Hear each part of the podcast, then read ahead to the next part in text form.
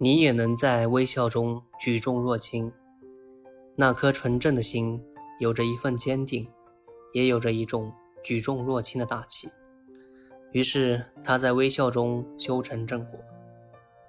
弘一法师对于因果的见解颇深，他曾给他的善友讲过，由于开悟而最终修得正果的一个修行故事。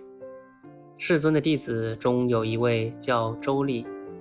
勤陀家者，根基很钝，其兄教他读诵上相蝎子，经过三个月之久都背诵不出来，认为不可造就，令其回家。他哭泣不肯去。世尊见到，教他两句歇。后来他证得罗汉，大开圆解，辩才无碍。世尊说，周利秦陀家前身是一位三藏法师，会讲经说法，但是令法。教人总是留一手，所以今生得鱼吃饱。世尊教他时，教了上一句，下一句又忘了；教了下一句，上一句又忘了。以周尊者之钝，才尚能证得罗汉。我们比他总好一点。若今生不能成就，吾乃太自弃了。对于世人来说，相信因果，并非消极认命，而是在确定了目标后。将目标当成一粒种子，想要让它生根发芽，就要给它施肥浇水。有耕种必有收获，有付出必有回报。从佛学上来说，法是无影无形的，一切有为法如梦幻泡影。所以，想要求得真法，只需潜心修行，便是真正的付出。唐朝名相裴修是一位学禅的居士。他曾将自己参禅的心得记录下来，并编印成册。有一次，他将自己的书籍呈送给黄檗禅师，希望能得到黄檗禅师的指点。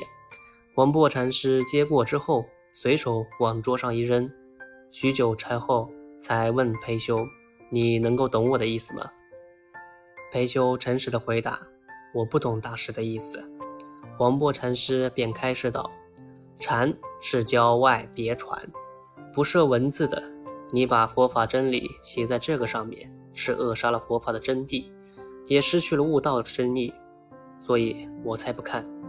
裴修听了以后，对禅更加契入，对黄檗禅师也更加敬重，并作颂赞曰：“自从大事传心印，而有圆珠七尺深，挂锡十年七蜀水。”福杯今日度张兵，八千龙象随高步，万里香花结圣音。你欲世师为弟子，不知将法是何人？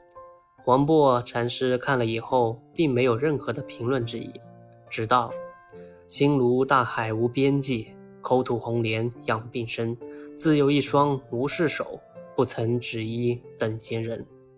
真正的佛法需要潜心修行。认真领悟，不是通过一些简单的文字就可以诠释出来的。有因必有果，有怎样的付出，必有怎样的收获。如果苦修善学，愚钝之人也能成正果。如果只想诠释禅佛，必然无法达到真境界。好的，欢迎大家关注、点赞呢，也可以在后台留言，期待大家的留言呢。大家晚安。